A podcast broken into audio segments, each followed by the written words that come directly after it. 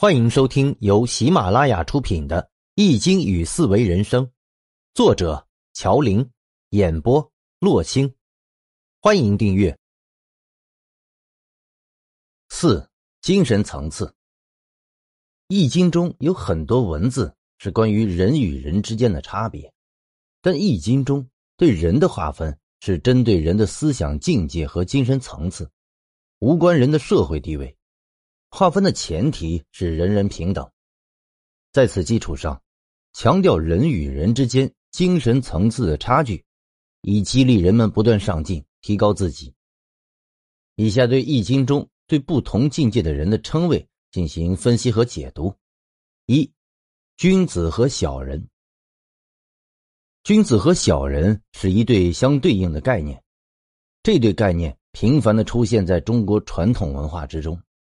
在近代频频遭受批判，其遭受批评的原因是把君子和小人的差别建立在外在经济基础上，按照等级社会的观点，简单的划分君子和小人。君子就是统治阶级，小人就是被统治阶级。这样就把君子和小人变成了一个等级社会的产物，完全忽略了君子和小人之间内在的差别。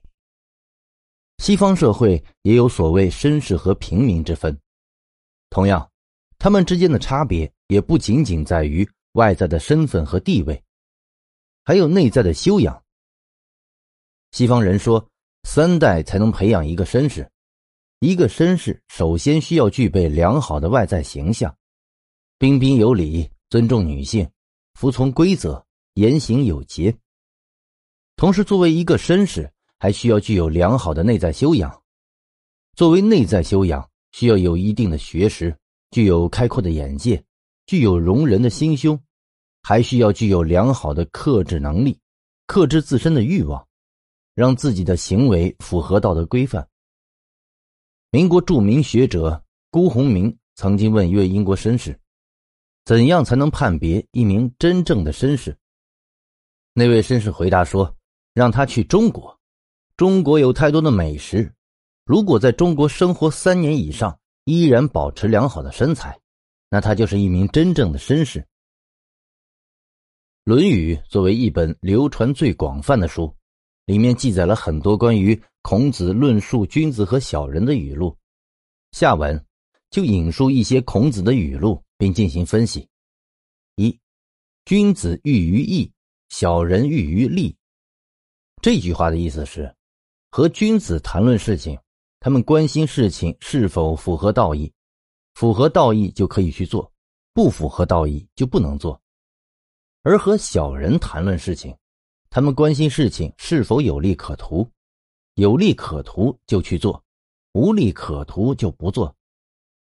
这句话从本质上反映出君子和小人之间的差别：君子守义，小人图利。君子讲道德，小人讲利益。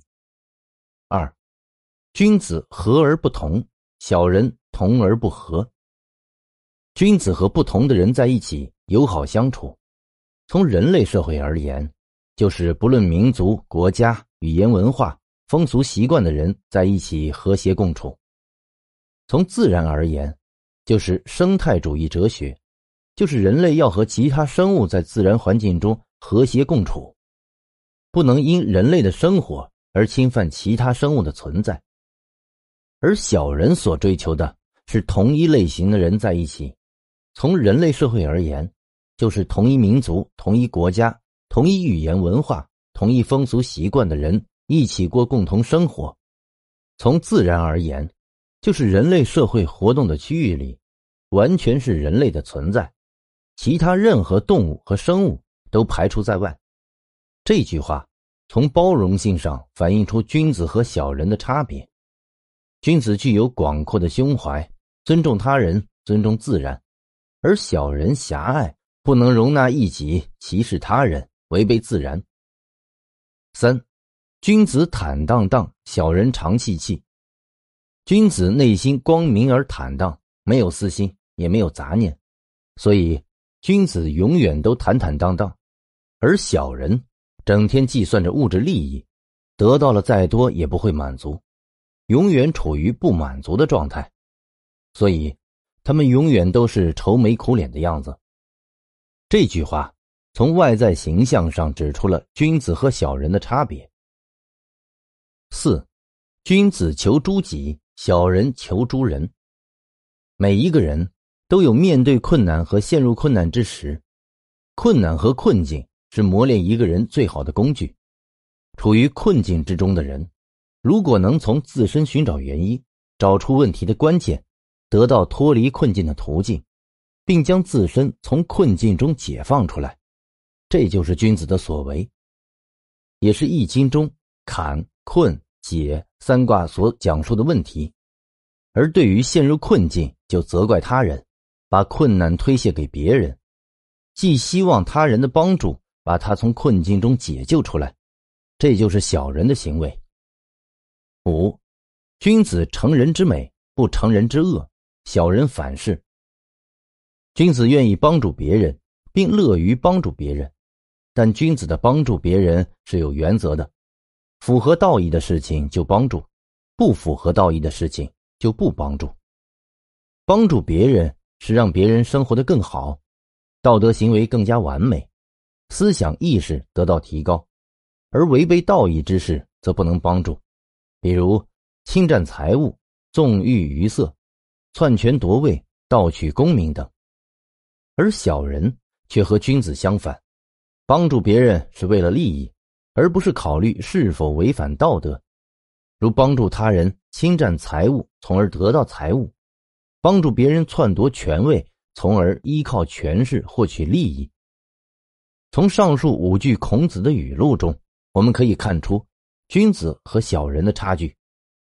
这些差距从根本上就是小人追求的是物质利益，是出于功利思想，处于功利的境界；而君子追求的是精神世界，是出于道德思想，处于道德境界。君子和小人是人内心世界的典型对照。君子重道德，小人重利益。君子处于精神世界。